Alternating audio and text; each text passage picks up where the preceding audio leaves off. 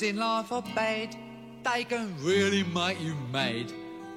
Other things just make you swear and curse.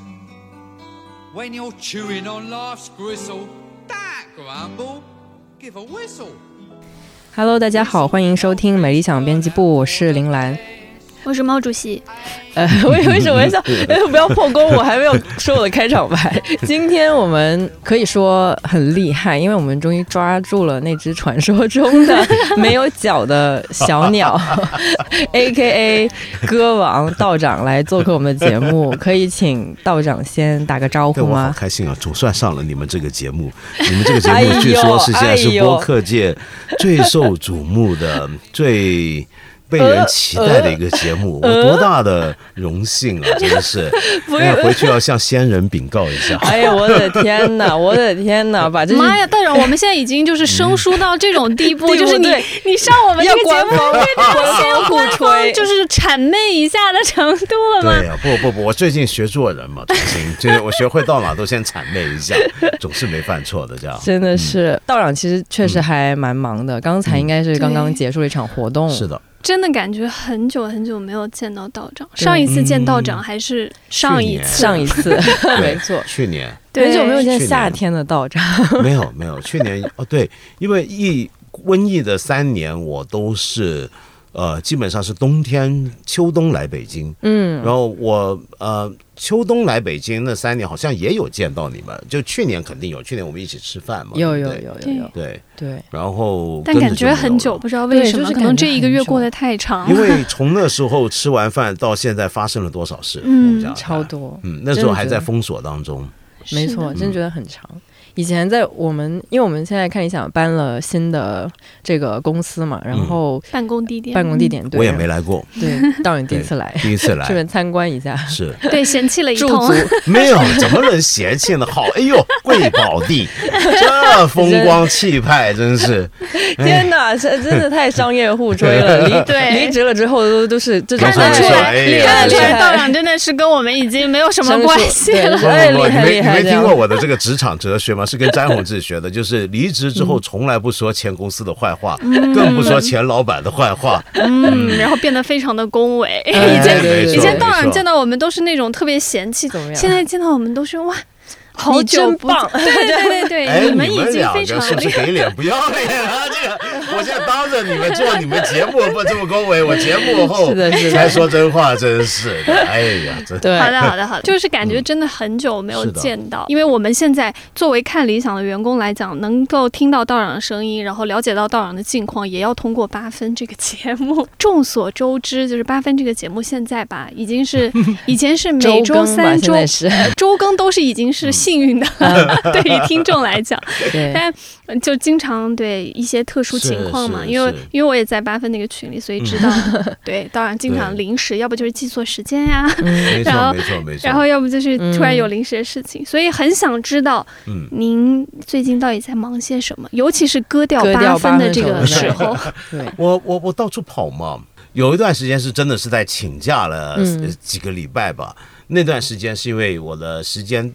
颠倒的比较厉害，我在英国跟法国待了一段时间，然后跟着到处飞来飞去，所以我就觉得路上做节目，现在年岁大了，以前我还真的能做，现在觉得哎呀好累啊，这样子我干嘛那么累呢？然后就干脆请假。那有时候真的是忘记了，这又是一个年纪大的一个见证。我以前怎么会忘这种事？现在真真会搞错时间，忘了，就是这样发生了。那这段期间也没什么哎。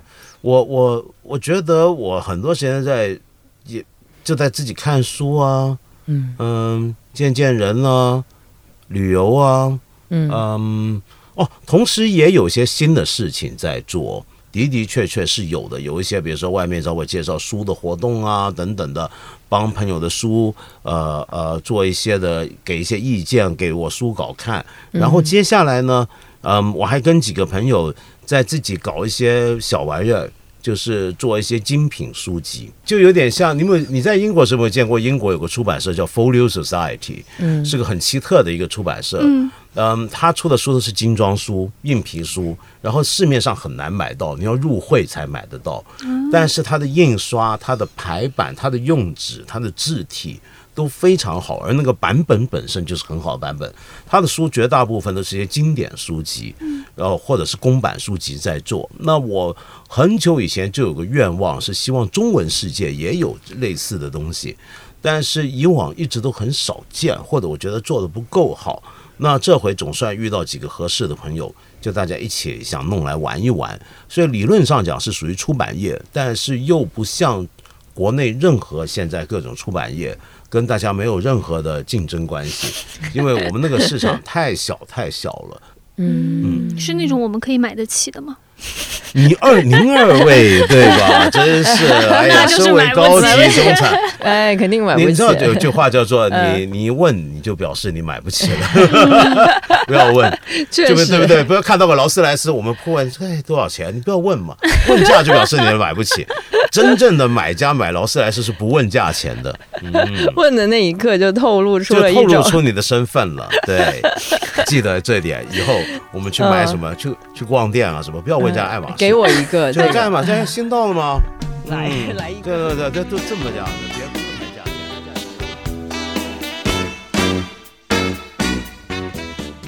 今天的主题是向道长请教割王之 术嘛？怎么样去割掉一些东西？相信您应该有很多各种各样的请求飞到你那边。对对对，那那您都会怎么拒绝呢？我们学习一下。我我这个 这个你不容易一天两天学习，我这是练了三十几年的东西，修炼了这么多年。我我真的是几十年来都是这个情况哎。嗯。为什么呢？因为。其实跟我一个很大的缺点，我的人格上的一个缺点是有关系的。我不不是一个善于拒绝人的人。道长其实还蛮善善于拒绝的，因为他每次都会这样开场，就是嗯，实在不好意思。然后你就你知道吗？你听到这句话的时候，你也不知道该说什么好，就是一副就是有一种 好吧，那我还能怎么办呢？就是那种对。我怎么总觉得自己心肠特软，你知道吗？因为我我总觉得我之所以割的那么厉害，是因为我答应的事情太多，多到我实际上是没办法完成，所以我就觉得这有两个可能性：一个可能性是我太高估自己的能力，嗯；第二个就是我太嗯太太心软了，不善于拒绝别人。反正这么多年，因此造成的结果就是这个哦。不过还有一个原因，我发现我有很大很大的问题，嗯，就是我做一件事情做到后来做熟了之后，很容易就会开始产生没那么热衷的感觉。比如说八分，我并不是说我已经不再想做八分，我仍然想做，但是那种热衷的程度，我必须说跟我一开始做是有分别了。已经，我像我以前写专栏。我最长的专栏是写过十一年的一个专栏，但是越到后来就越割的厉害。就以前是每周刊出，后来变成是两周刊出，后来变成是月刊。后来我直接跟那个报社老板说：“我能不能就不写了？不，你还是写吧，回复一下。”然后就就拖呀什么的，就我会，我很很容易就是就觉得我要换个新的东西来弄一弄，来做一做。我会觉得整个东西会变，我会有一点新鲜感。那八分在可见将来，如果能做的话，我还是会做的。可是问题就是，我必须说，我的那种动力感少了一点了。嗯，吓死我了！我想说，完了，我们这期就变成对对对对，梁文道在没理想官宣要停播吧。停播，哎，那这集就很好了。我我举个简单的例子啊，像以前曾经有段期间。呃，马家辉在主理香港的《明报》的副刊的世纪版，嗯，那他等于是我的编辑，我要交稿给他，然后他就见识过我各种各样的歌，歌到后来就是他已经到了一个对完全放弃的一个状态了。马上会特别熟我这种歌法，就包括我做节目也是，以前就发现《锵锵三人行》，嗯，就有时候做到后来。呃，那个还好，我那个倒不会说这个呃，零到 零到零头才割，做这种不会嘛。但是我真的就是会前几天忽然跟文涛，哎呀，文涛，我不想来了，或者怎么样，就真的试过，嗯，真的试过，嗯，但我遇过最荒谬的，那不是发生在我身上，但这事儿我不知道能不能播，就是曾经有一个当年上《锵锵三人行》。呃，最后没上成的一个嘉宾，就从来没出现过。嗯，我们都觉得他很合适，想邀他来一集试试看。嗯，然后那哥们呢，就当天我们要录影的当天，真的是一两小时前，忽然来电话说他不来了。他的理由是什么呢？我们都觉得是完全能接受、完全能理解、不能拒绝的理由。他的理由 是他前天晚上在澳门，然后呢找了，然后那个 也在半夜十二点，忽然在房间里面说：“哎，等一下，等一下，我现在有个节目必须要看。”一开始锵锵三人行，然后跟着我的那个嘉宾说：“天哪！”这行大家都在看吧？他说是啊，我们都爱看。然后他就决定这个节目我不能上，这也太野了。我们我们经历过的那种惊涛骇浪的程度。但我很好奇，就是当然，您拒绝的时候怎么克服自己心里那种愧疚感？还是说没有？还是说没有？就你会觉得我没有，我真的我没办法克服，我真的很愧疚哎。嗯，像我刚才拒绝你，我是很愧疚的。你以为我是嘿嘿嘿这样吗？没有，我真的是，我真的是嘿嘿嘿。不不不，我真的是很愧疚。嗯，可能就因为我每次都那么有诚意啊，所以大家都还能原谅我，比较包容。对，因为我真的是很很愧疚。呃，每次我拒绝别人，比如说有些朋友叫我写书的推荐啊，写序啊，或者什么，呃，有时候被我割掉。我真的特愧疚，你知道前几天我在上海一个播客嗯的活动里面碰到了梁杰老师，嗯，哎呦天哪，他来拍我，我那一下就是一下被 他掌风震开了三尺那种感觉。推荐了他什么东西吗？序言啊，他本来有本书要我找我写序，然后我就推就割掉了，然后割掉了之后我就一直怀旧在心。总觉得将来要怎么样环抱他，结果还没想好怎么开口跟他说的时候，那天就意外的碰到他。你想那场面多尴尬？嗯，那确实是有点尴尬，就还没想好要怎么面对。我还没想好怎么面对，你怎么来了？好在他，呃，梁杰老师是那么宽容而善良、温和的一个人。然后看着我就说算了，没关系，道长，我完全理解，完全理解。我说您真的理解，那真好。会转发这些节目给梁杰老师。对，你看，你看，我我我人这么诚恳。对啊。但是朋友一般会比较包容，但是比如说像八分这种节目，因为你是就是您是有很广泛的一个听众群体嘛，您会就是对听众自己的读者啊，听众会有亏亏欠感吗？哦，会的。也是会的，真的吗？真的会，真的会，因为我做节目虽然是一个人做，嗯。嗯，我很难解释那个状态。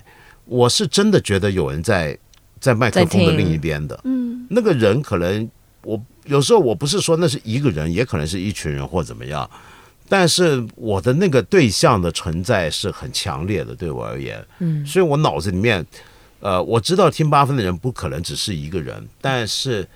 呃，就算是群像也好，我我是有那个人在的，所以我当我割掉的时候，我真的是良心不安的。你要相信我。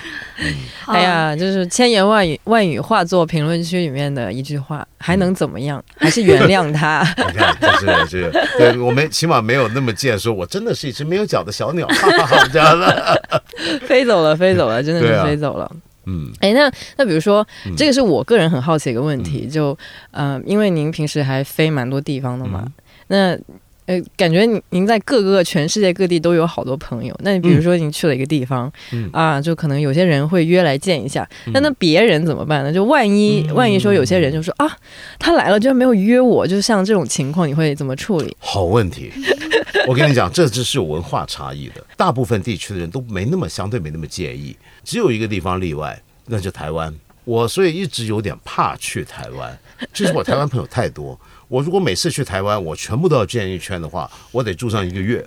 那 那那，但是问题是，台湾真的是会这样？就台湾人是真的那种，呃，你来了，你见了见了谁，你又不找我，你这什么意思？然后他不会骂你，中最惨的是他会心里有疑问，那心里有疑问还会被你发现，那才惨。但是问题是。台湾的那些文化圈又很麻烦，你知道吗？我不怕讲，就是我总我总公开说你们搞什么？就是比如说我们去年假设啊，去年我们一大桌朋友很开心的聚会，嗯，然后今年我又来了，我说哎，我们约起来见，然后里面就会有人告诉我说，哎，不不不，那个谁谁谁翻脸了，那个谁谁谁，我觉得最好不要找他。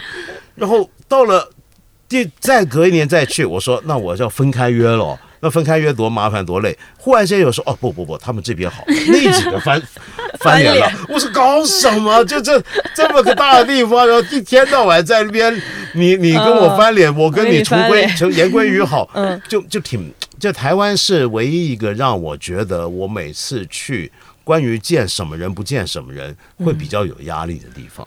嗯，那这个也跟你的这一来是一个文化的问题，就那个地方的文化是怎么样文化；二来也跟你给人的感觉跟形象有关。嗯，就假如我是那种就是嗯。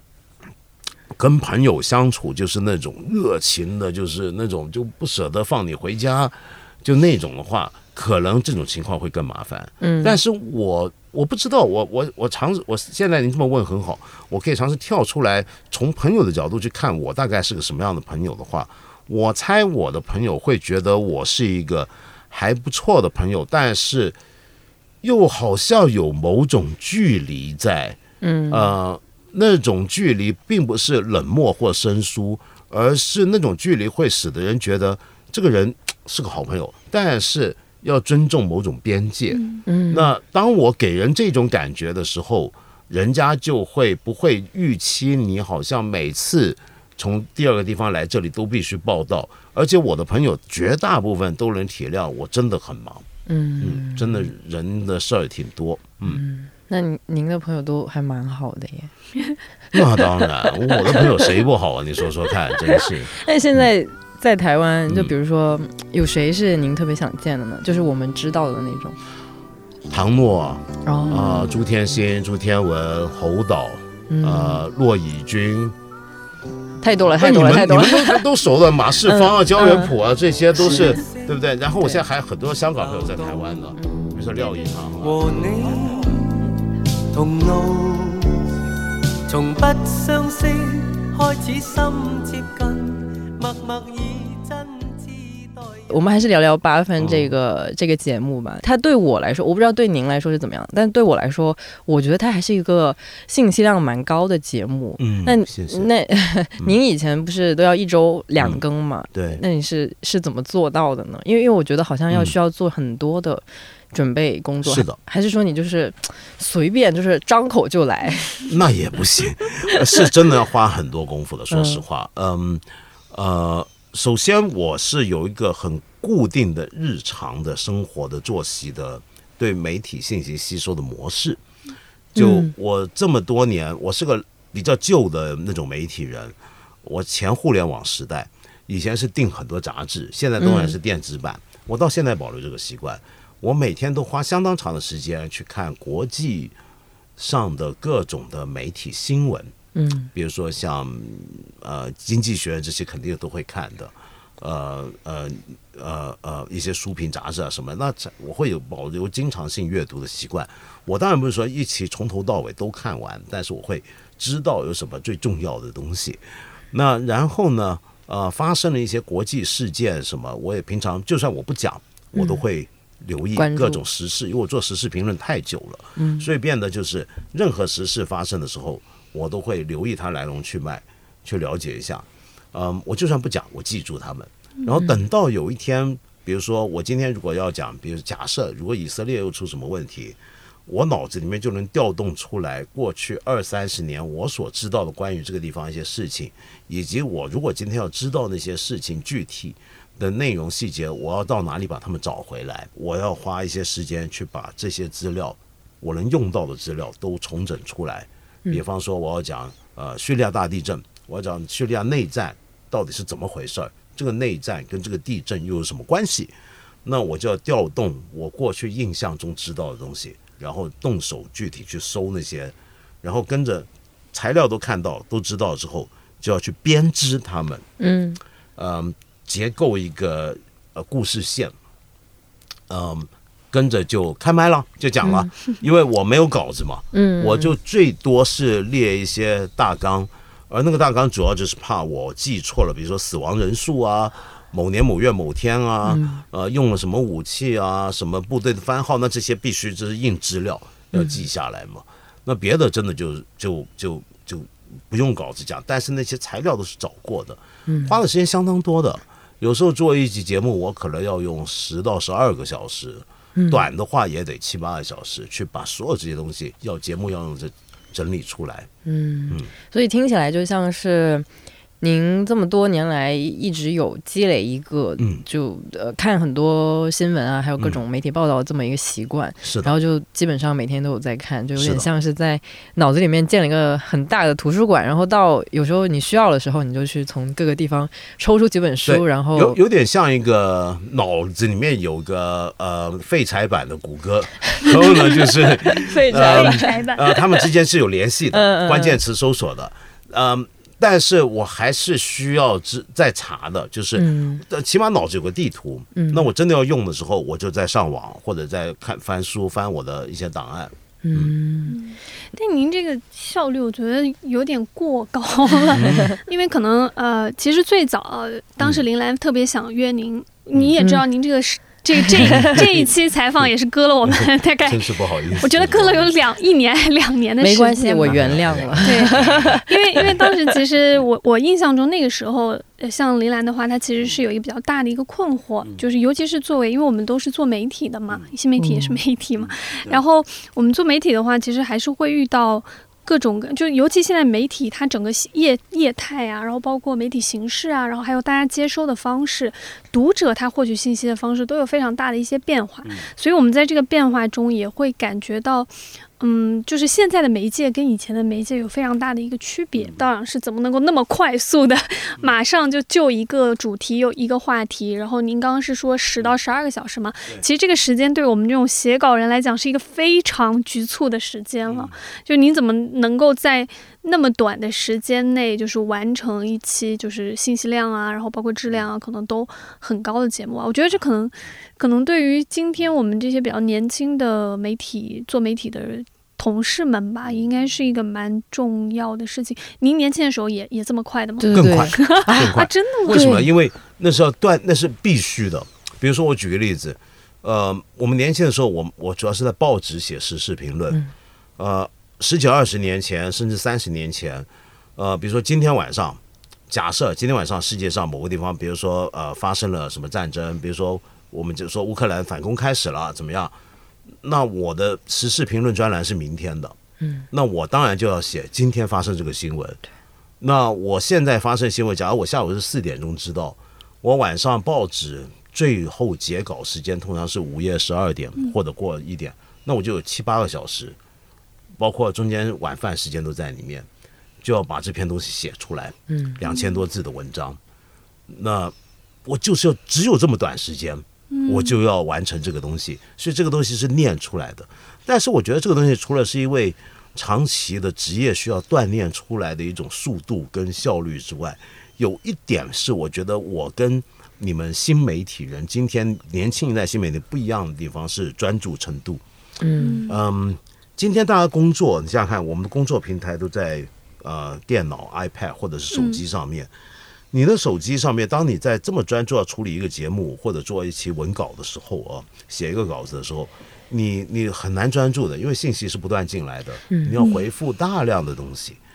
比如说，呃，谁谁谁问你一个什么事儿，那你要回应吧。然后那边出了什么事儿，叫大家都在谈，那你也得看一看吧。嗯。那你回想一下，你的十小时或者十二小时里面，其实真正用在你要写的那篇文章的时间上，最后可能说不定只剩下五六个小时。嗯。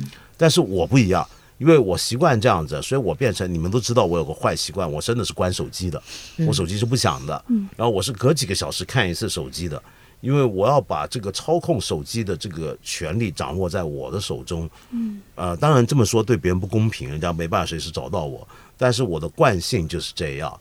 呃，我习惯的是以前电话座机的年代，所以变得我的那个我的专注的能力是在那里面培养出来的。嗯刚刚突然想到一个事情，就是你刚刚说，比如说像以前报纸时代的时候，如果发当天发生一个很热的话题或者事件的话，您第二天就要出内容。嗯这其实跟我们今天新媒体那种追热点的嗯形态很像，样也是你们更快。呃呃，我们可能同行更快啊，我们是比较慢。我们其实算比较慢 的，对对对，同行可能会更快一点。嗯呃，比较想知道就是您会怎么去看待，呃，我不知道今天的那个追热点的这种嗯方式，您会怎么去理解呢？嗯，我自己，我我不想有那种很老人家的那种口吻说现在的媒体人，但是我必须说实话，现在我常常看到的对媒体热点追逐的这些报道或评论，很多时候都水分太多。对，嗯，而且非常情绪化。对，我觉得那些文字啊，就给我的讯息量很低。嗯，但是他们大家都在文字花俏的地方花功夫，就是在想这句话怎么样写得更俏皮。更搞笑、更吸引人。不过这是整体气氛。说实话，过去二三十年来，我一直批评的就是很多作家跟媒体人写作是好像每一句话都希望做到在呃高空跷跷板一样，就在高空耍杂技，就文字变成一种杂技表演。就你看我这句话。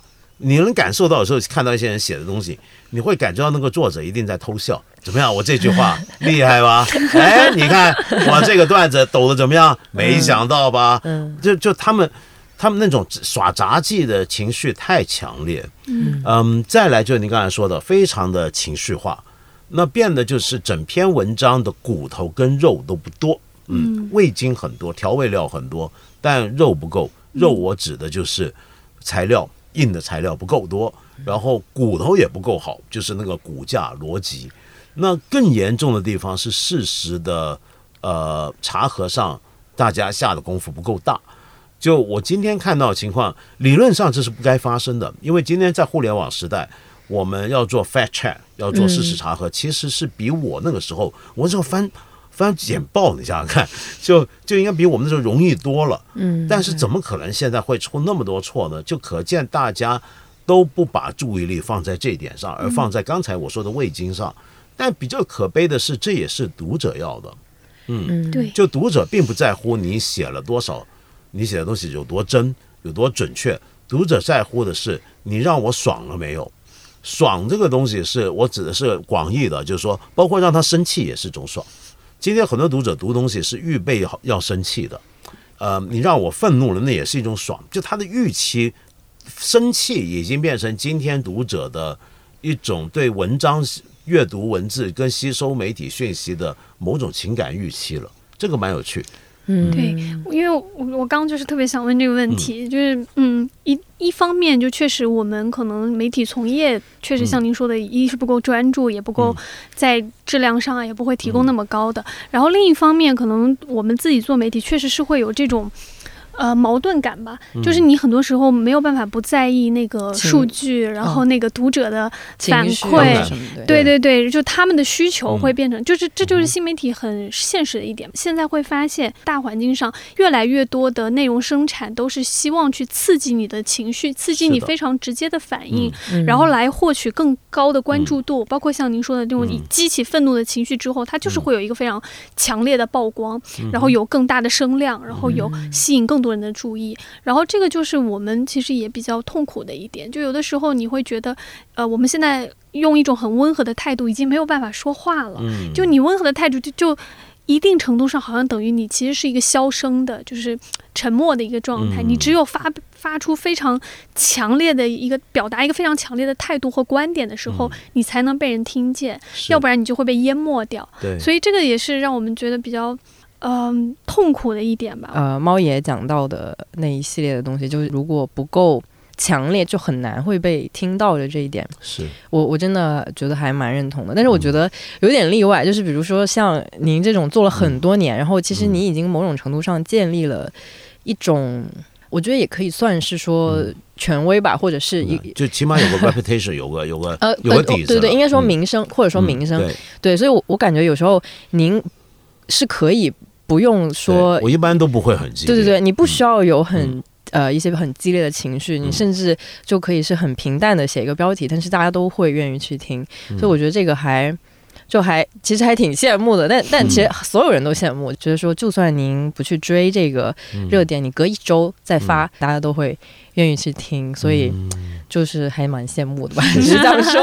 我我觉得有几个理由啊。就第一，由此可见。这个事情，我我想先说，当大家都很激动的时候，嗯，呃，如果我们也都很激动的话，那最后整个东西就变成大家一起在菜市场吵架，呃，那个时候其实谁都听不到谁在讲什么，而我自己乐观的期待是，用户迟早有一天会非常厌倦，因为太吵了。嗯，这第一。第二就是，当所有人都那么吵闹、那么激情、那么激动的时候，呃，我相信，就算不多，也总还是有人想听人，嗯，温和一点讲话，把事儿给讲说清楚。那这种人也许不多，但是问题是，愿意做这样的事儿的媒体也不多啊。所以是能够养得到的。我的看法是，我举个例子，像现在的传统媒体里面，比如财新就不是很激动吧？嗯嗯，不是，当然他很特别的一个财经媒体，但是你看他还活着，还是很有地位啊。就它的数目也许没那么大，但是够。嗯，就我觉得，呃，理论上看起来应该也是能做到，就是你不需要人数多，但你够就行了。我自己觉得有时候不要考虑数字太多。呃，我们做媒体，当然大家都希望追求数据好。可是问题是，对某一些特殊的时代或者某一类媒体来讲，你不能够只用数据来评判了，你还要加上别的东西来评判它。那再来就是，当如果你愿意这么做，而且做的够久，像我做了这么久，嗯，你就我就会累积起你刚才说的那种名声或者怎么样。那比如说我以前，比如举个例子，当年在南方周末写专栏的时候，还有南方都市报。那时候丹青跟我说，呃，他说每个礼拜都会等我的专栏，看 我对某件事的讲。他明知道那个事儿是晚了好多天的，可是问题是，因为我已经积累了一些东西。那这是第一点。第二点就是，你光是安静的说话还不够的，就安静的说话还要有一种特别的切入，对某些热点。嗯，就有时候热点事件，我觉得不追跟追啊是两种选择。追的话，你就要追得快，嗯，追得够爆。追的就是那个标题是有多吓人，有多么 多么辣火辣就多火辣。但是假如你不追的话，那你的追求变成另一种是什么呢？因为追的人呢，通常当你时间那么短促，要出那么多东西，大家的角度不会很丰富，嗯，通常都是很趋同的。嗯，我们都发现很多热点事件出来，呃，头一天出来文章，你会觉得看一篇跟看十篇是没分别的。嗯，但是假如你过几天出来。的话，你要追求的就是跟之前的十篇都不一样了。嗯，你一定要有个自己的东西出来。对。而如果这个东西做久的话，人家会认识到你，会认可你的。所以我觉得有些热点不需要去追，你可以比它慢，但是慢几天，你必须有慢几天的理由给读者。比如说，现在有一些国际上很大牌的周刊，就周刊，你想想多慢，我为什么还会看呢？这所以为什么有种名词叫做新闻业里面叫 slow journalism。就慢新闻。嗯，确实，我我我也很认同刚才讲的，像呃追热点追得快的人，他肯定有他的难点在。但是对于那种追得慢的，或者说就是呃就是 take take your time 去写的的话，它有另外一种难，就是你必须要给出一个新的东西，区别区别于那种第一天就立马发发出来的人。我觉得现在，比如说像什么播客界的话。嗯，我会觉得就除了八分以外，还有反派影评是我觉得是呃特别特别好的一个啊，他隔一个月发个节目出来，我再听我都会觉得哇厉害，真的是 慢的人其实有时候要求会更高。对对，这是两种追求，两种都不容易。其实快很难，慢也很难，但是要你要决定你走哪个路线，而你走哪个路线，其实也跟你这个媒体跟你这个人的整个定向和品格是有关的。嗯。刚到您说到一个限定词，我觉得很有趣，就是您说您有一个呃乐观的想象，就是对于我们这整体的那个环境吧，媒体环境啊，然后包括大家接收信息的这个环境，都可以变得更呃良好一点吧。而且等到那个噪音降下来之后，可能还是有很多人需要一些冷静的声音，但这个。这个想象 还是就从三年前吧，还是三四年前我们聊的时候开始到现在，我自己的一个感受是觉得说它并没有嗯像您想象的那么乐观，就是我可能整体的观察上会更悲观一点，我反而觉得现在那个声音就是激烈程度已经到了呃有一点失去了，就反正我自己是觉得因为尖叫声。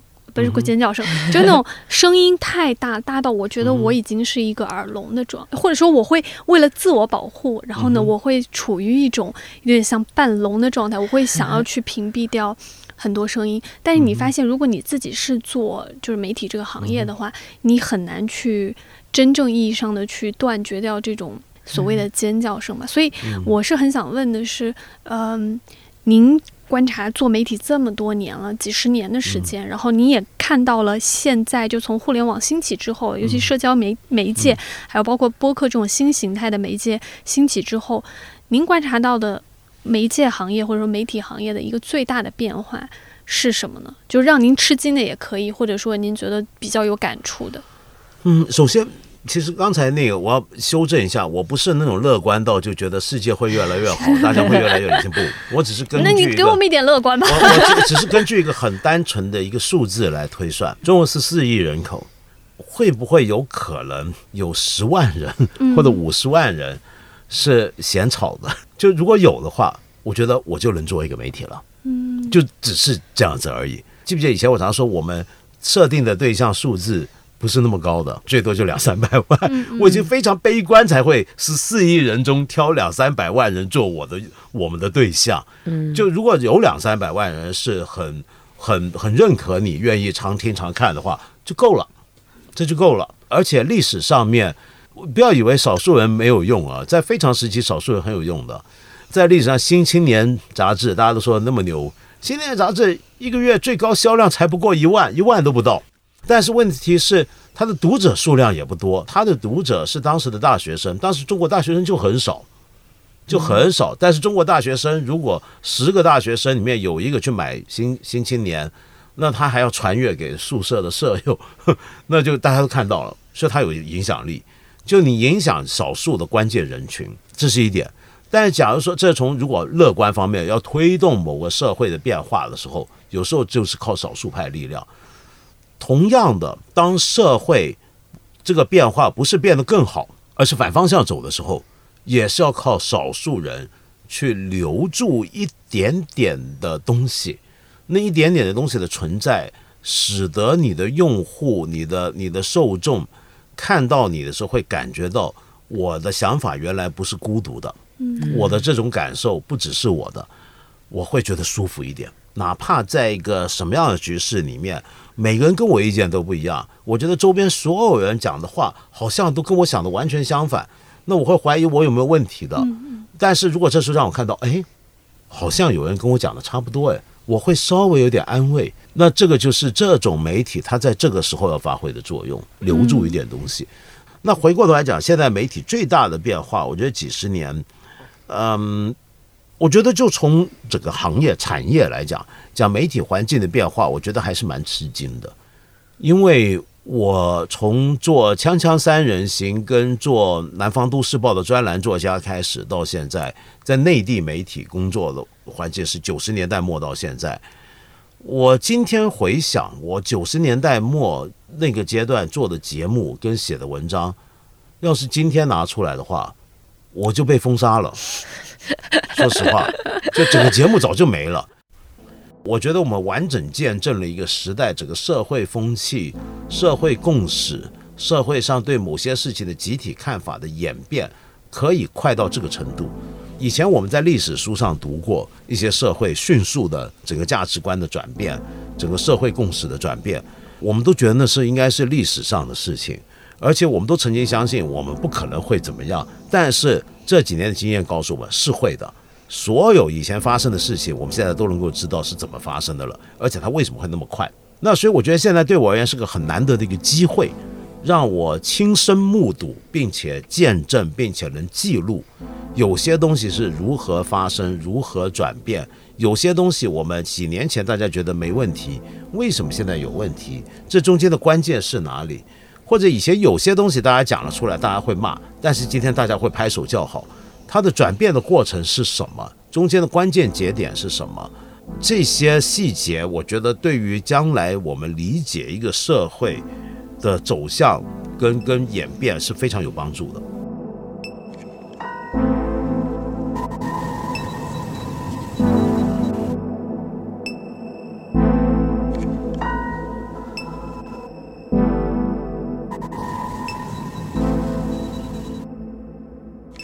但我刚刚说那个就是其实我们不需要那么多的读者和用户。这个我记得，就是您还在的时候知道我的时候，我印象就很深。这句话就是不要那么渴求大这件事情，就不要不要有那么大的那种欲望，就是说你一定要掌握很多的大的流量和大的。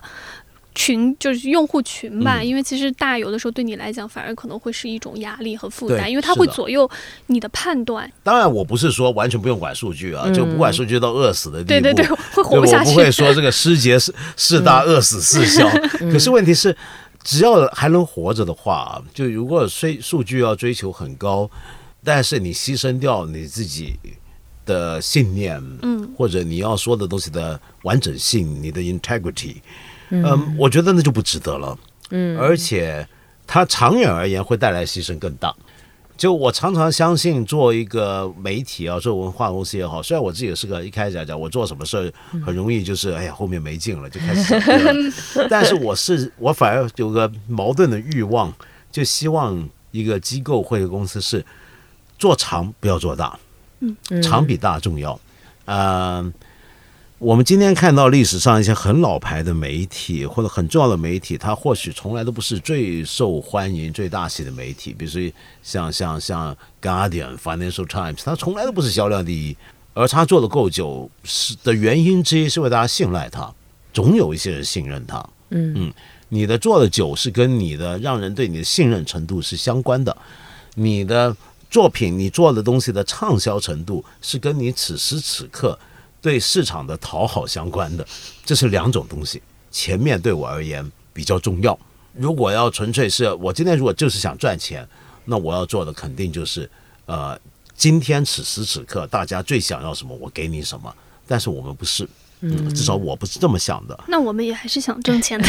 对，钱是要挣，但是问题是，我觉得有趣的地方就是，假如你的规模把控够好，嗯，就这个程度的数量其实是能养，首先能养。那么，如果真的要挣钱的话，我觉得就要发挥。我一直强调，为什么我说看理想以前我常说是个奢侈品，这个东西啊，是你自己说就是，就我这个价格又高，然后又少数人看，对不对？那。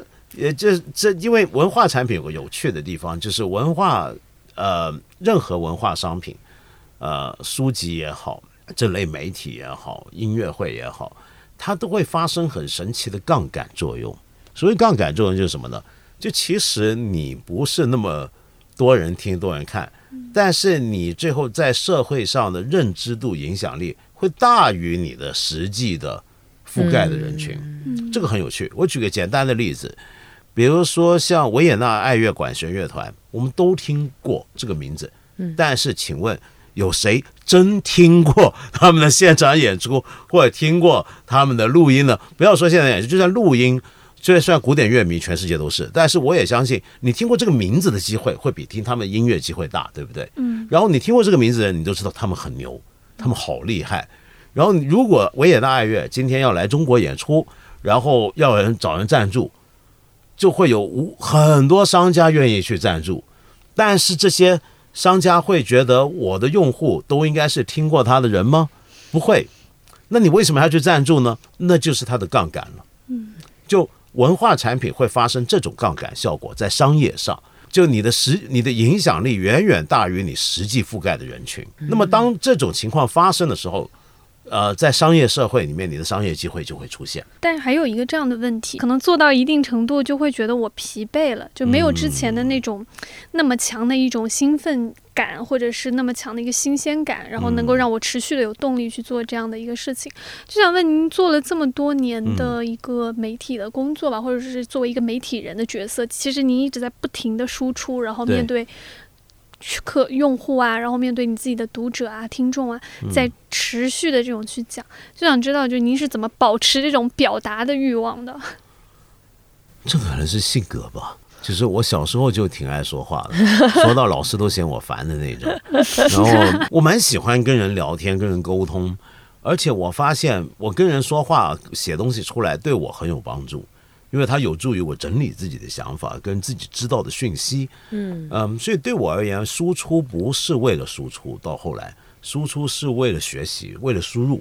嗯，我输出并不是因为我真的好为人师或怎么样，而是因为我发现我正是因为需要这样的输出，我会很保留大量的输入，同时是有组织的输入，而不是漫无目标的。嗯，就比如说我讲书的节目，呃，因为我要做这样的节目，我对于那些书的读书的方法跟跟理解的感受、态度、介入的角度，就会跟我就这么翻它是不一样的。因为我要讲，嗯嗯，有点像教书，就是教书的人是总是能够学到更多，是一样的道理。所以我倒觉得还好，我没有太太这种乏力感倒不存在。嗯，但是我说我我做八分会做到累，就是因为呃，那我我我不会说我从此就什么媒体都不做的，我还是会做，但是我只是对做这个栏目本身没有当初的新鲜感了。呃，有七年之痒了，然后这个 就已经七年了，歌没有没有没那么久，就 歌王渣男的特色出来，就已经痒了，开始渣男语录，渣男语录就开始痒了，哎呀这，但是呢，嗯呃，我持续要做的那个欲望还是在的，我我觉得呃，比如说像尤其像现在在做媒体的，像你们这样的同事，我觉得相互的鼓励跟同事的支持是很重要的，就有时候。比如说，如果你的一篇文章数据表现不好，但是大家看到觉得其实这篇文章写的很好，你一定要很好的去鼓励他，呃，要要告诉他其实没有问题，你不要在意。那我觉得整个工作环境，公司也应该有这种气氛，就是你不用对这个事情一时两时的这种数据表现不要太在意。但我其实挺想问道长，就像像您以前那个报纸时代嘛，我还挺好奇，就是您会关注您您写的东西，它。效果或者是什么反响怎么样吗？因为像现在我我们实在是太习惯于发了一个东西，你立刻就知道它表现的怎么样。如果它数据达到某个标准，你就知道 OK，它肯定是个爆文，或者说它就是一个一般般的文章。但像您以前在报纸时代，就这种东西是是怎么去感知的？是不存在的，就没有就没有 不会知道。我们以前做节目呢，我们是不知道自己收视率，更多时候。我甚至养成一个习惯，我不管，就是我以前做节目做什么，我是不看数据的，我是自己自己评估我做的怎么样，而且我不喜欢看自己写的东西，因为报纸嘛，对，就那个报纸的销量不是因为你一篇文章来决定，你又不是金庸，以前金庸武侠小说能决定整个报纸的销量，嗯，但是我们绝大部分你你的报纸的销量就摆在那，嗯，没有人知道你的文章在里面起到多大效果，嗯，没有人知道你的读者数量到底有多少。你靠的完全就是同行或者是重点读者的口碑，嗯，就这就是纸媒，传统纸媒就是这样，甚至传统的电子媒体虽然有收视率、收听率，但是也都不是那么决定性的。我说一个很好笑的一个数字，呃，也不算数字，因为具体数字我忘了。像《锵锵三人行》这样的节目，我们今天大家都还。很多人还会记得说他怎么样，说凤凰卫视怎么样王牌节目，但实际上《锵锵三人行》在凤凰卫视开播将近二十年里面，几乎从来都在整个电视台的收视率排行榜的十名之外，嗯，从来都不在十名之内。但是为什么？那那时候排在十名之内一些节目，有些节目是你今天说出来大家都不知道的，那为什么会有这个情况呢？理由之一就是因为他当年时间段并不是黄金时段。第二就是当年那些收视率很好的节目啊，如果只看收视率的话，是一些就有点像今天的。我不我不是批评我过去的同事那些节目没做好，但那种节目的取向就有点像今天有些很火爆的公众号文章或者一个短视频，很爆，数据很好，但之后你会忘记。嗯。但是《锵锵三人行》数据不好，但是影响力在，这就是。一个很有趣的一个传统媒体中会有的现象，那这时候就很看，就我蛮怀念以前凤凰卫视像刘长乐先生在当老板的时候，他蛮宽容，他真的不在意嗯。这个数据，他会觉得这个节目就该这么做，你也不用有有人看，对你不要改变，多点人看啊很好，少点人看也没问题也行，你就继续这么做，嗯，因为他知道这个节目他的目标不在他的收视率，而在。他的在某个领域的影响力，那所以这个你想想看，但今天你回想那时候凤凰节目，很多人会想到这个节目，而不是那些收视率更好的节目。嗯，所以我觉得这个是一个蛮重要的一个启示给我们。它虽然当年的这个收视率很普通，但是它的这个长尾效应反而是延续了多多少年来着？我数一下，我也不知道二。十年了，二十对对对，延续了很多年，就一个人都长大了的那种程度。您想念当年做节目的时光吗？蛮开心的，还我不算很想念，因为我经过很多不同的阶段，就嗯过了就过了。但是回想起来是挺开心的，因为最开心的是什么呢？是呃，我们做节目的状态。我觉得我们当时做节目的状态是以后都没再遇到过的，哪怕是后面做圆桌派，我相信文涛现在做节目跟我们当年都很不一样。那个时候那个状态是可以达到什么程度呢？我们常常是做节目前说好要讲一个事儿，等到进场坐下来，刚开麦前，忽然想到，哎，算了，这事儿还是不好聊，我们聊个别的吧，就这么就开始了，然后就可以拿去播了，非常自由，非常松散。之所以能做到这样，是因为我们几个固定的人，我们的默契太好，我们太对某些东西有共同的认知，但是又有分别的差异的资讯范围，所以才能够做到那样的状态。所以那个时候做节目，你比如说我跟马家辉、子东还有文涛，那个关系就很独特，就是我们是变得很要好的朋友，但是我们不是那种天天约出来吃饭喝酒。不，我们交往的主要场合就是做节目，就做节目是个工作，但是也是我们的交往的场合，因为那真的就那个节目本身就成了我们的酒吧。你想想看，我们每次坐下来做节目，我们是就等于隔了一个星期，哎，又见到文涛，怎么样？这个礼拜出了啥？你最近关系啥？然后三个人聊天，真的就像固定的人天天去一个酒吧一样。所以我觉得当时那个节目为什么让很多观众都觉得特别亲切，是因为你能感觉得到，我们真的像在茶餐厅碰到的那种街坊，或者在酒店，就就就是这样，天天这帮人就没事儿干，就在那边打炮，就在那边混，就在打混，气氛我觉得是太难得了。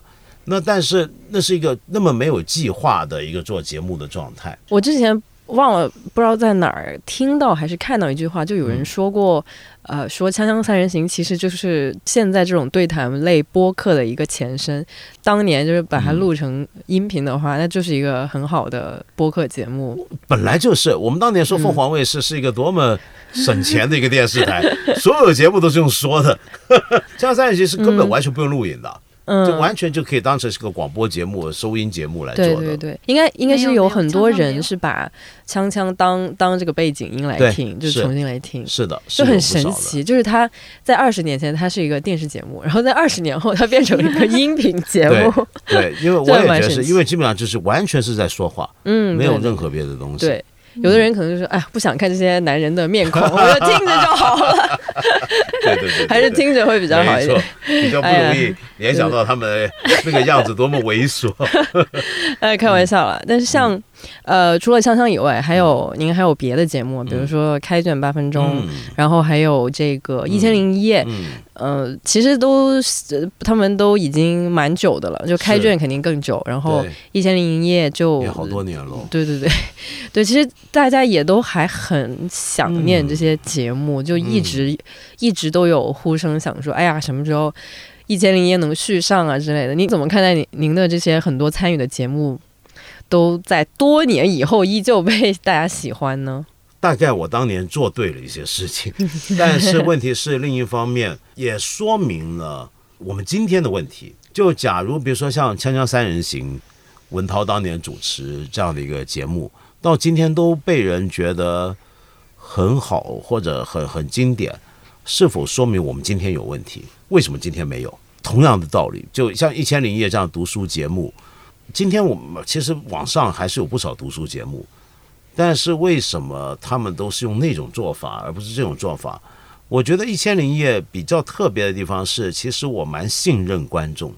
像后来很多读书节目，还是很喜欢很多人、很多场面，不太像那种一镜到底就一个人在讲一本书，是因为我觉得他们对观众不够有信心。嗯，他觉得观众看几分钟就讲走了书一定会走。我们为了要讲读书这件事情，必须用很多调味品、很多花招才能吸引住人。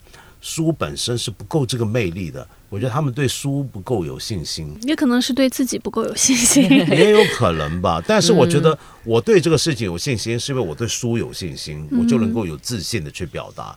如果我自己不相信这件事情，我做不到的。图书行业很需要一千零一夜，哎，没有没有没有，现在还好有很多播客，嗯啊，确实确实。播客，就某种程度上，就虽虽然没有一个一一模一样的节目出来吧，但是可能大家会在一些分散的地方有一些呃不同样式的节目来分担一点这个对。呃一千零一夜以前的那种功能。. I guess I should at least be concerned or something. Nobody's home. I'm on autopilot, staring blank into 那接下来我们还有一趴的话题，就是很想非常想要跟道长聊的一趴，我觉得这又是一个轰、轰炸性的那个 题目可以出现了，就是。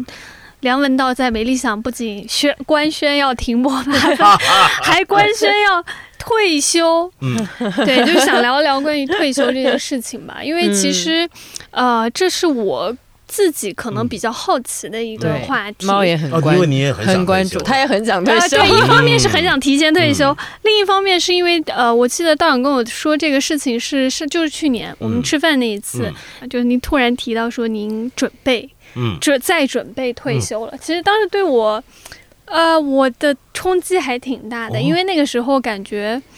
感觉对人民群众需要您，啊，非常需要您的时候，就是呃，确实就是比较好奇，就当时嗯。就为什么？因为您虽然一直不提您的年龄吧，但是其实您还挺年呃，不算不算太老，对不对？绝对啊。数是五三嘛，我对对对，嗯。您是那个七还没零到年纪退休，对，您还没有没到法定，没有到法定退休年龄，对，就想听听看为什么您嗯，这么早就已经开始准备退休这件事情了。哦，呃，首先要讲退休的定义啊，因为我不是那种正经上班的人嘛，嗯。我们这种人的退休状态是很难理解的。就退休是不是指不再写作，不再做任何节目，不再从事任何媒体工作？我觉得并非如此，我仍然会做的。退休指的是种心态，那个心态就是说，我不再只是因为工作或者是养家糊口挣钱的原因来做了。我想以后只是为了我自己的满足，当兴趣来做我要做的事情。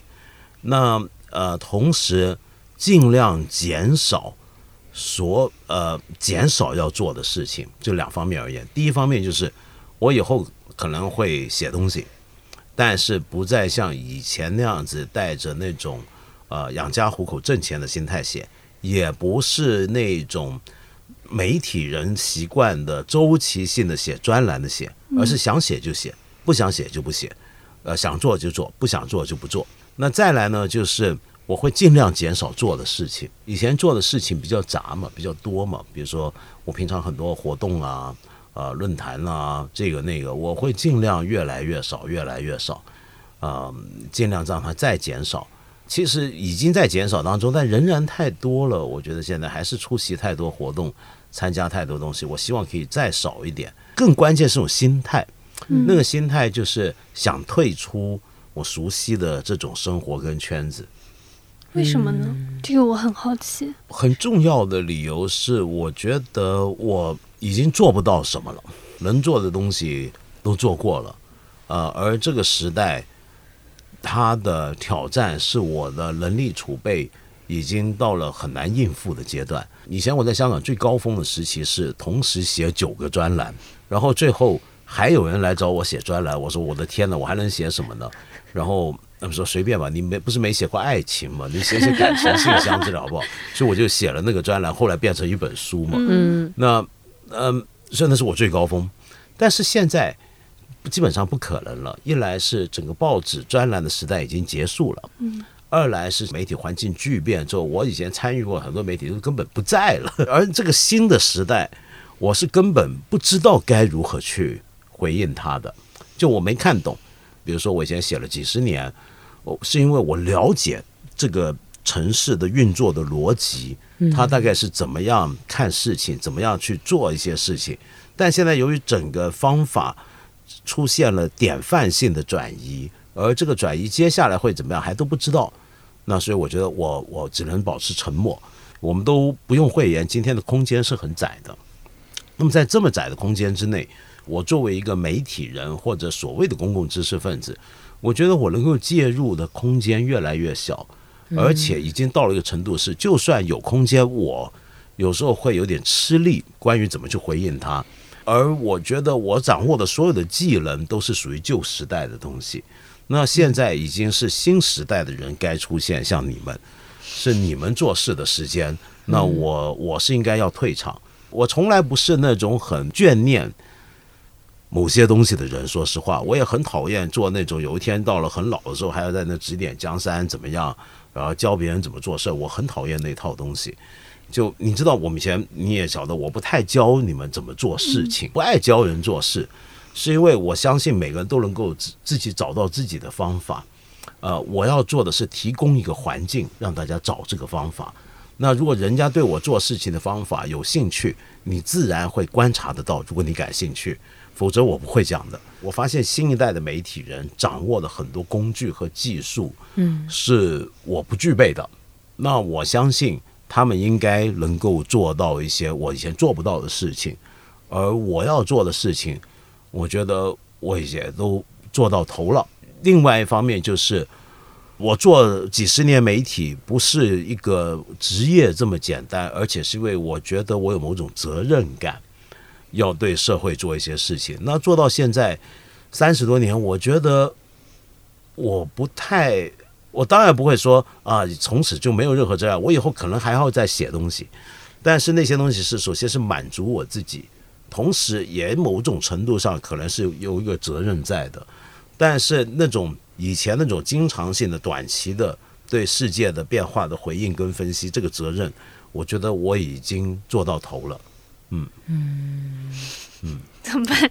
好悲伤，情绪突然拉到了一个好沉重的部分。真的吗？对，就是有点悲伤，莫名的。很自然，而且我觉得我是有种不欠什么了。我能尽的责任，我觉得我算是蛮尽责了。已经三十年来，我能做的事情，我真的都做遍了。我能说的话，我要做的事，我都尽了很大的努力去做过了。那到了现在这样子，我觉得我。大概不再能做什么了。我并不觉得很沉重或悲伤，而是我只是跳出来看一个很客观的现象。这个客观的现象，本来每一代就应该是这样子走来来来去去的，只是有一些人可能到了年纪相当的时候，还觉得自己能有余光余热，那当然很好。但是我不太爱那个样子。对，我觉得我们听着会有点悲伤的感觉。可能是来自于，就是现在，比如说像我们这种，可能广泛来说文化行业嘛，就是其实大家都还过过得蛮难的，就就就是我宽泛的说啊，其实大家都。有感到挺艰难的时候，然后像您的话，呃，可能在文化行业还是有一定的名声、影响力、影响力、影响力，就有点像是如果啊，在不远的将来，您就打算隐退了什么的的话，就有点像是一起走这条路的的人里面又少了一个比较重要的人，就大家会觉得有点。就是难过了，难过，对对对，就觉得说啊，就是啊，真的要长大了，就类似这种。那很好，那那比如说像八分，我还是会继续做的。如果还能做的话，我会继续做，做到他没法再做为止。我只是那个心态不再是那个心态了。我觉得我真的过了那个心态，我肉体上是存在的，这个 pressure 是在的，肉体，但是我的精神开始脱离那个状态了。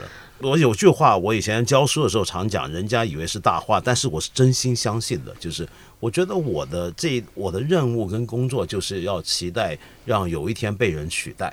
我真心相信这一点。我做的一切事情，在这个行业本身来讲，不讲更广，在行业的新人，我的期待就是有一天被人超越，被人代替。那我就很开心了。我是真心相信这一点，否则的话，我们为什么要做这些事情？我们如果做一些事情，不是为了大家更能进步，不是为了让后来人比你更好，那你就不要做了。嗯，就我讨厌那种，就是觉得永远自己要比以后不会有人越得过他，怎么样？我讨厌这种想法，这种心态。如果你是这种想法做事情，我觉得那是就对不起这个你在做的事情。就我常常以前不常讲一句话，就是说我们我还在看一下，说我们做的是要比自己更大。嗯，就是这个意思。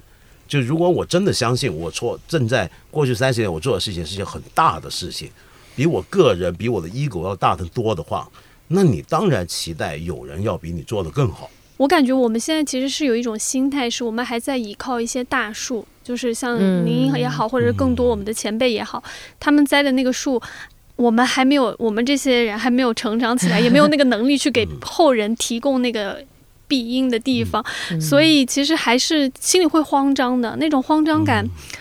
很难描述。我我当时听到的时候，我第一个想法是完了，就是感觉是家里有一个大家长，然后他突然要离开这个家庭了，然后他要他要去走走他接下来的人生。然后我们这些快乐享福，对，然后他他很快乐，但我们这些小孩突然就慌张，就觉得我们我们要对被迫一夜长大的那种状态。我觉得你们就很好了，已经。而且我说实话，我这个跟某种性别角度相关啊，我个人的看法是因为。在我三十多年前进入这个行业的时候，媒体行业的时候，所有传统媒体、报纸、杂志、电电视台、电台、电影里面是男性主导的。我大概是最后一代的所谓的主导型的男性了，已经，因为我明显看到，在我之后，整个行业是女性为主。说实话，是不是？就现在看一下，是不是仍然是女性占绝大多数吧？对对对，对，其实各个领域都是。我其实一直非常期待这个事情的。我记得我在十几二十年前，我就在《锵锵三人行》还讲过，我说迟早有一天，整个媒体舆论圈是女性在主导。我期待会出现很不一样的东西，我觉得那会是好事。我觉得这真是好事。我觉得需要这个，更不要说整个带来的职场文化的转变。但是我觉得，你想看，我们世界上，我们身边有很多人。你会觉得妈年纪很大了，你还站在那 不拉屎还霸在那，这种人很多的。你不会觉得他们离开对你而言是是多大的感伤？呃，只不过我是自觉的，拜拜，我这么走而已。其实只分别只在这儿，因为年轻人总是有那种就是啊，你们这帮老头彼可取我可无可取而代之那种感觉嘛，就会有那种感觉出来，就一定会有的。你与其让人想到你是一个很讨厌的霸占一个位置、需要推翻你的人，为什么不自己早点离开呢？但这个离开也并不是说完全不说话、不写东西，只是我可能跟我的读者一起老去。我觉得哇，好浪漫！我的天哪，跟我的读者一起老去。对啊，是是啊，因为我的读者可能也有一些读者是相当年轻，而且我将来写的东西，我预期我要写的东西是写给老一代人的，或者是跟我同龄的那一批人。嗯。对，除了这一点，就是我们自己的那种内心的恐慌会让人难过之外，我自己一个感觉是因为也在看理想走了这么久了嘛，也跟道长一起共事过，然后包括经历了您的这个离开，我觉得，呃，我自己一个比较大感受是我们这就还在这里的人哦，那那种难过是觉得好像慢慢慢的大家都在走散。我不知道你能不能理解这种难过，因为我确实，尤其是到今年吧，我的那种走散感感觉更强了。就不只是跟可能曾经共事的很多同事，他们有了新的人生选择，然后他们离开了，这是一种走散。然后还有一种走散是，嗯，可能跟我们的用户和读者也慢慢的，就是感觉好像大家关注的世界的那种切割和割裂感越来越强，然后也在慢慢走散。然后呢，您一说到那个要退休了，我当时的感觉就是完了，以后好。像跟道长共事，就因为现在至少还有八分，还有一些其他的节目啊、合作活动什么的，对，还是会有一些交集的。但您说你要退休了，那种走散感就感觉更强。我不知道您有没有这种走散的这种感受，也想听听看，就是您会怎么看待这种人人生中不可避免的，就是我们我们知道，就是我们经常会说，呃，天下无不散的宴席啊，什么之类，就都会这么说。但是确实，当你经历的时候，你还是会不免的感觉到那种难过吧，就是一种淡哎淡淡的忧伤的 那种 状态。文艺一下变得。嗯 对对对对，想听听看您怎么理解这我种走向。分两方面讲啊，嗯一方面就是，嗯，作为个人在生命中有些阶段，你怎么样讲这种参加一个宴席，然后大家散开，嗯这个状态我已经经历过很多很多次了，嗯。你想想看，我以前做很多媒体都倒掉了，不是？就尤其文化类的，最容易导致文化的东西嘛，对不对？我做过太多倒掉的东西。那每次大家都是热火朝天的，非常热情高涨的要去干一件大事儿，然后没多久那个事儿就完蛋了，然后大家就散了。嗯，这种事情我经历过很多很多遍，呃，但是我很理解头几次的时候是会很难过的，但是后来不是说我已经神经变出了麻木了，而是我慢慢领悟到。重点其实是在于怎么样让原来的理念在我身上我延续继续做下去。呃，我经历过几十年这些东西的变化，我参加过很多文化艺术团体的工作，做很多类型的文化工作，呃，从剧场到各方面。我经历过了之后，我发现那些东西结束了、过去了之后，但东西有些东西还在我身上，嗯，而我没有离开那条道路，我仍然在走，仍然在做，这个比较重要。嗯，那个道比我们大，所以你记不记得？我好像没跟你说过，我跟、呃猫爷肯定讲过，我很喜欢的时候跟同事，比如说有时候一年总结一下或者怎么样，个别聊天的时候，我很喜欢问一个事情：你将来想做什么？嗯，那我说，如果有一天你离开看理想，你会想做什么？说，假如你将来想做那件事，你离开看一下想做某件事，那你现在做的事情跟你以后要走那条路有没有关系？我关心这个问题。你现在做的事情对你的将来意义是什么？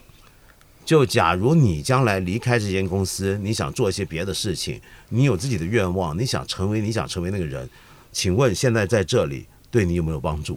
我关心这个问题。嗯，对我，所以我好像每个人，我对不对？肯定跟你讲过，就我很喜欢跟人聊这事儿。对，嗯就可能刚刚说的那个走散，一方面是说这种，比如说您的一个很重要的人的一个离开吧，可能会对留下的人或者是产生一些震荡感吧。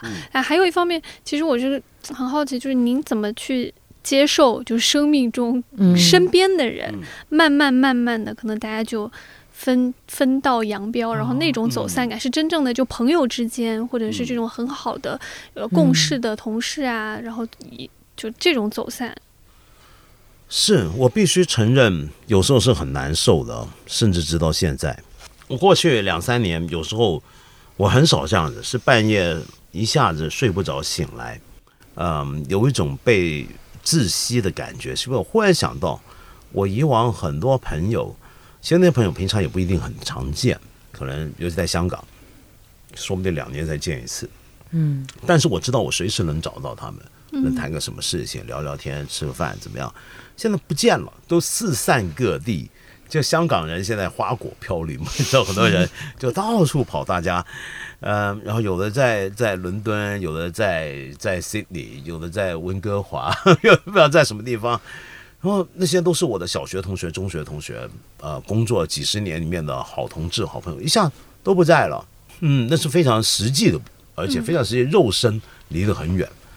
虽然大家今天有网上有社交媒体啊，至于工作中、生活中一次一次的告别，我的感觉是有点像面对死亡，说的非常严重的话。假如你对死亡能够有这样的面对的能力，我觉得就能面对这件事情。比如说，我们都养动物，我以前养猫，我的猫离开我，或者以前我养过的别的动物离开我，我一开始当然很难过，对不对？但是后来慢慢我发现，有的人会一个宠物走了之后，你会觉得伤心到不想再养，免得自己再伤心。嗯，我没有哎，我每次都是很快就可以再养一个。呃，是因为我觉得我我我需要动物的陪伴，我也觉得有些动物需要我的照顾。至于离开我的这些小朋友们，我会觉得我后面慢慢修正了自己的心态，学到了一种心情是什么呢？感恩他这么多年给我的陪伴。而我自问回想，我也很对得起他。这十多年，我也很爱护他。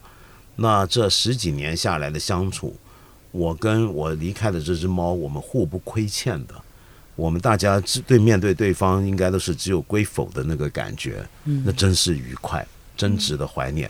那我觉得，包括我生命中曾经共事过的伙伴，呃，或者被迫要离开的分散的好朋友，我都会怀抱类似的心情，就是 I'm very grateful，就是我非常感恩我们有过这样一段时间，这段时间都带给我希望是。呃，虽然可能有一些遗憾，但是希望大部分时候，对我们大家都是一个很很有趣的经历，很有意思的一个时光。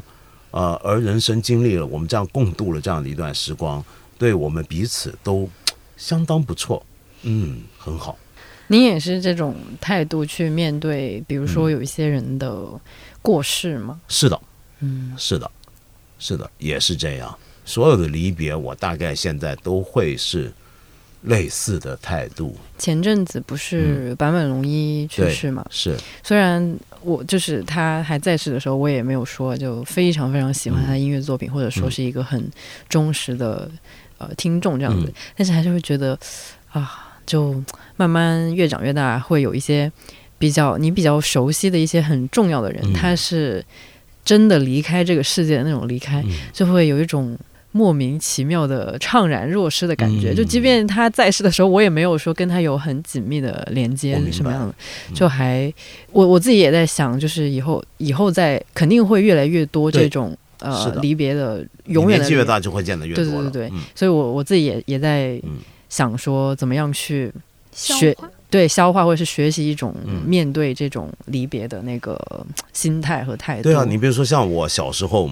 我看电影的刚刚开始认真看电影的年纪的时候是，呃，Emma Berman 伯格曼还活着的时候，还有伯格曼的新电影上映，然后我在戏院去看新电影的时候，听起来好像很久一样。是维斯康提还活着的时候，是安东尼奥尼还活着的时候，特鲁夫还在的时候，这是我我小时候看认真看电影，这些传今天传说中的大师巨匠。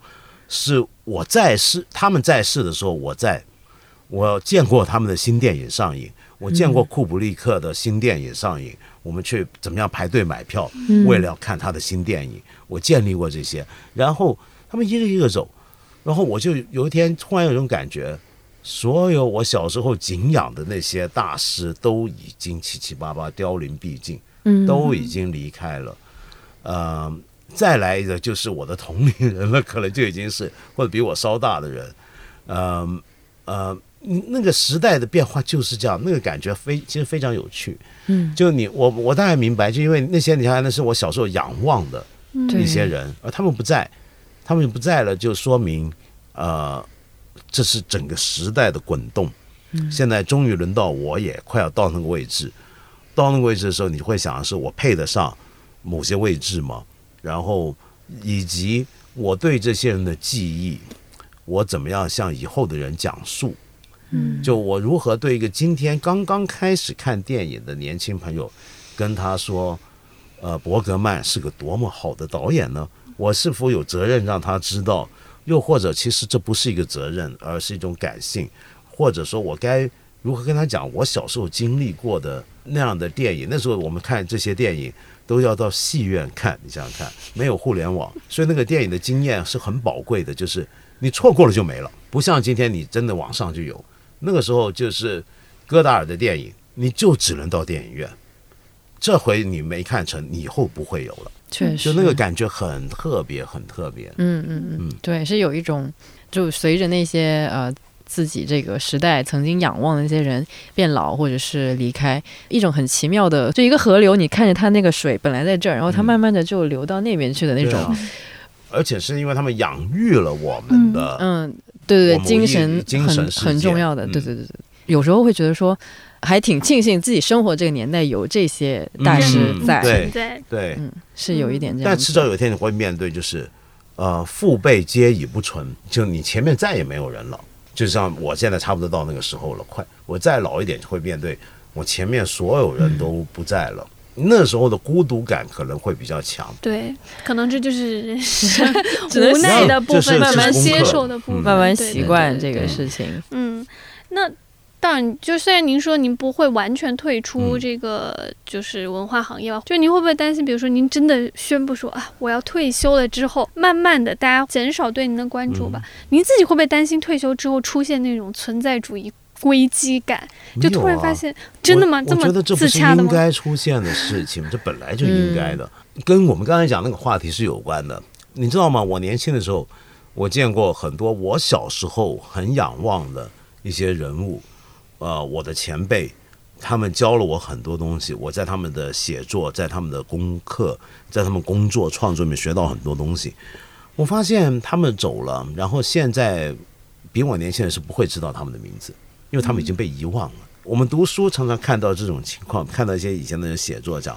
有一些传记或者自传，或者说我小时候那时候有个什么什么样的人物啊、对我影响太大，他多么厉害，多么厉害。但今天我们是不知道那些人的，这是很自然的一个情况。嗯呃，所以被遗忘、淡出，呃，大家开始觉得模模糊这人是谁，那是迟早要出现的事情，而且是必应该要出现的事情。我觉得我们都应该适应这个事情。嗯，我蛮适应的。嗯，我觉得我会，我觉得 OK 的，对我而言。某程度甚至已经在经历了，我觉得，我觉得现在在香港很多年轻很年轻的香港人是不会知道我是谁了。经过几年我没有投入媒体，只是几年而已。那比如说像呃，您刚刚也提到，就是其实您现在所谓的退休，更多是一种心态上的嘛，然后主要是因为觉得，呃，你没有更多的事情可以去做了，或者说嗯去改变、去完成了吧？那想知道就是，您会不会觉得，就退休之后，您还会留下哪些遗憾吗？没有，没有，我会留下见证，反而是，我想写一些东西，但是不是关于当下，可能关于一个更长远的事情，我可能会做一些事情，我觉得或者将来用什么方法我不知道，我觉得我至少有责任要记录我所见证到的事情，这个时代的变化，这些年是怎么样走到今天的，呃，整个世界包括。因为今天的世界跟我年轻的时候的世界是不一样的，很多对世界的基本价值观的看法、信仰都发生了巨大的位移。那这一切是如何产生的？我觉得我这一代人是有责任做一些见证，以留给以后的人的，这是个交代，这是我最后的责任。嗯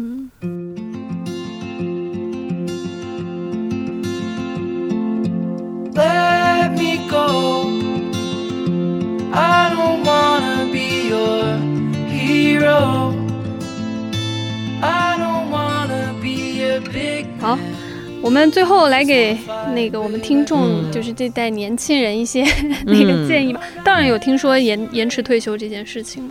有有有，当然有，当然有。对年轻人有什么宽慰的话想讲吗？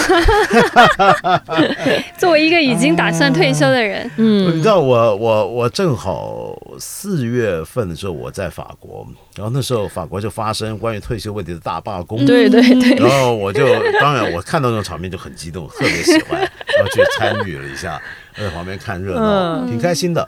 呃，他们 他们挺开心的，我挺开心，他们其实也挺开心。说实话，就那些示威的气，我们看电视上看到的画面嗯总是那种很暴力的冲突。对，其实你想想看，那是整天的示威，就是那一段时间是那样。嗯绝大部分的时候，他们是载歌载舞的在街上。很开心因为。那我们知道法国人最喜欢的国民运动就是示威嘛，嗯，这才是真的国民运动。嗯那我那时候在问，我就问他说：“你们到底这个事儿我没搞懂，因为我从英国过去巴黎，嗯那所有英国人跟我聊的时候都在耻笑法国人，为什么呢？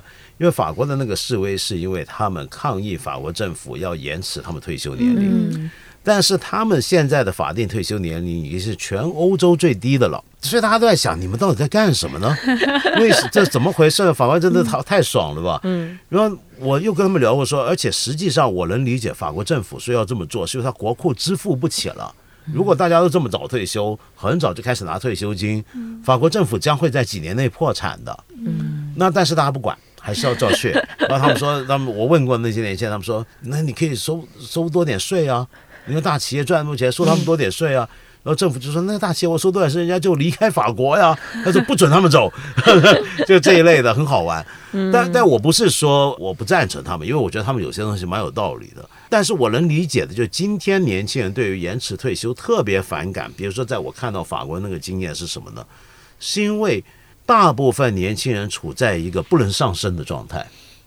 这点最重要。就你想象，为什么这次反对延迟退休的人不是那些真正快要退休的中年人，而是才二十多岁的青年呢？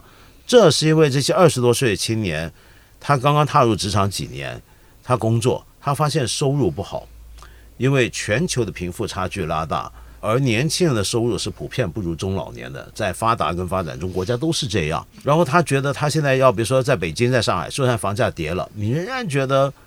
很难负担。你如果要买房的话，然后你预期你将来要养的人很多，呃，你的生活水平不会比几年后不会比现在好很多，薪资不会再那么猛烈的上涨，职位不会每一年都调升一次，然后这样的生活日复一日又无聊，这些工作都是不是 job，那我这样子还要再多干两年啊？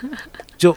你懂我意思？就那是你当然是很很愤怒，嗯，呃，你你谁也不希望这个状态再延续两年。但是在中老年人那里，因为像我这代人，我还经历过全球经济爆发的尾声阶段，全球化的快班车，我搭上了末班车。那我们是经历过一直往上升、一直往上爬的阶段。那对我来讲，工作职场就是一个不断往前走、不断往上升，收入是个不断会涨的一个过程。那么现在这个东西。呃，好像开始停顿了，恰恰是因为它开始停顿，所以退休金出现问题了，所以才需要大家延迟退休。而因此要延迟退休的话，你想想年轻人多难受，他会想说啊，我这个状态我还要再多延几年啊，我已经够苦了，我已经够无聊，而且我可见将来不会比今天还好。嗯，然后我还要再这样多搞两年嘛，所以我觉得为什么今天是年轻人对延迟退休这件事情？会非常非常反感。嗯，当然，中老年人对于延迟退休也可能非常不满。但是，我觉得年轻的不满是特别有趣的，是因为它包含了一个对未来的预期的问题。嗯嗯，所以，所以现在年轻人不都是很流行一种我们的 那种心理状态吧？我抱着那种明天我不过了，然后今天阴嗨尽嗨，对对对，今朝醉的一个状态。可是我的经验是。我在正在准备啊，就是我觉得这个事情跟你认为什么叫做需要是有关系的。嗯，就如我我比如说像我这种人，我又没小孩没什么，我迟早到最后是要到养老院，而我要做的事情就是延迟自己进养老院的时间，起码要自己能够照顾好自己，然后到了真没办法才进养老院，而进养老院的时候，你最好是已经快要快差不多的时候。再进去那，就差刚好。那你我就要为这个状态做准备。比如说，我现在开始要好好的锻炼身体了。我过去几年，你看我明显感觉到自己的衰老的，肚腩肚子越来越大，肌肉不断萎缩，就是我从来不运动或者什么。那现在这个状态不行了。嗯，呃呃，至于钱，反而我觉得不是太大问题，不是因为我赚了很多，而是因为我觉得年纪大一点，你可能。某些需要你要降低它，就我正在减低我的很多的生活上的需要，呃，因为我以后不会再赚那么多了，所以我现在要开始更降低自己的某些生活水平。对很多人来讲是不可接受，但是我倒觉得可以，因为我我多了很多时间去欣赏一些事情，嗯，比如说多点搭公交。呃，少坐点专车。那 那搭公交，其实我最近在香港有时候去搭公交，我觉得很快乐。嗯，就是啊，我看到好多有趣的人啊。我很喜欢坐那个叮叮车，是吗？对对对对对，很可爱，是不是？对，那个因因为它其实很慢，但是。呃，就很好玩。就如果不用上班的话，你只是去旅游观光什么的，我特别喜欢坐那个。你就看到街边有时候有有些人走的比你还快，是，但就觉得很有趣。慢嘛，对对，就是慢慢看着他，就就特别好玩。是很好玩的。对，而且你要知道，一个人老了时候会有老的状态来配合你的生活变化。那个状态包括什么呢？比如说年轻的时候，壮年工作的时候，你会要求很多，你给自己生活要是要很多很 private 的东西。比如说你坐车不坐公交，是因为比如说可能我也有某种知名度或者怎么样啊，人家接接待你就会啊，那你去坐头等舱、商务舱如何吧？然后你会尽量让自己处在一个单独的状态。可是人老了之后啊，会渴望跟社会发生关系，会渴望见人的。而不是躲起来，所以你老了之后又开始重新多点使用公共交通工具，去那种很便宜的地方能够享受的，去公园里面坐坐。其实那是一个老人接触社会的办法。我大概会很早就会死了，我觉得，因为我的整个人老得快，我觉得心态都变化。我那天在香港坐公交，旁边坐了一对中学生，呃，一男一女，估计是情侣。我看着他们就好开心，我就好可爱小孩。就你像我小时候是很讨厌中学生的，就很 我我三十来岁，我就觉得最讨厌。但是我已经到了一个能够连中学生、大学生，我现在看大学生都觉得像小孩，好可爱。你就知道我老得多快。就我真的看到中学生坐我旁边，看他们打情骂俏、偷偷摸摸，那个男的满脸青春痘，然后刚刚开始留胡子，那刚刚开始长胡子那种状态。哎呀，怎么这么单纯？哎呀，看到吗？就就就看着就开心。哇，这这真的整个嗯，很很慈祥的一种，对对对对对，整个人散发着慈祥的光辉光芒，笼罩了整间录音室。对对对对对。因此我讲得多了，然后你要着我手拒绝我。嗯，哎呀，今天是不是聊的差不多了？已经。对，嗯，我还有一个很 random 的问题想要问您，我想问一下您的这个头，它多久就是理一次？它很短，但是我知道像这种好像还挺难理的，因为它会长长。不会，不难理。你知道，呃，努力点就行了。我大概最，我通常现在七天一个礼拜，而且很容易我自己理的。啊，你您自己就是之前拿个店的那个、那个、那个、那个，像那种电影那种，然后对对对，就是那种预备出去做杀手那种，对 对，就是我剃完出去做杀，我以前管。我去出家的时候，嗯，我们法师都是用剃刀剃，而且要为什么呢？因为剃刀才干净。哦，我这种剃法呢，最多就是这种。怎么样都会有点渣，但是用剃刀真的是才能刮亮的。哦，哇塞，你这个问题真是 random 到，因为我真 你也想试试看吗？好，因为就是很难得请到道长来没理想嘛，然后下一次见也不知道是什么时候了，又考虑到您这个要是吧，又官宣退加引号的官宣退休这个事情，半退休半退，对对对，半退半退，嗯，然后想问问道长对。没理想的听众们有什么想说的吗？哦，我希望没理想的听众们继续保持这种没理想的状态，因为我觉得，嗯，不要那么沉重。我们今天好像后面聊，就是大家开开心心的，我们今天都能感受到开心跟快乐和笑本身具有它的力量。嗯，既很沉重，但是又很轻盈。怎么形容这种又沉重又轻盈的状态，我也搞不清楚。但是我觉得看。没理想编辑部的听众应该是能理会跟欣赏这种状态的。嗯，好，谢谢道长，谢谢谢谢。没有脚的小鸟在我们这儿暂时的停留了两个小时了，很长了。对，我脚都没着地，像蜂鸟一样在那飞。那我们就录到这里啦，我们谢谢谢谢，就这样吧，再见大家，拜拜。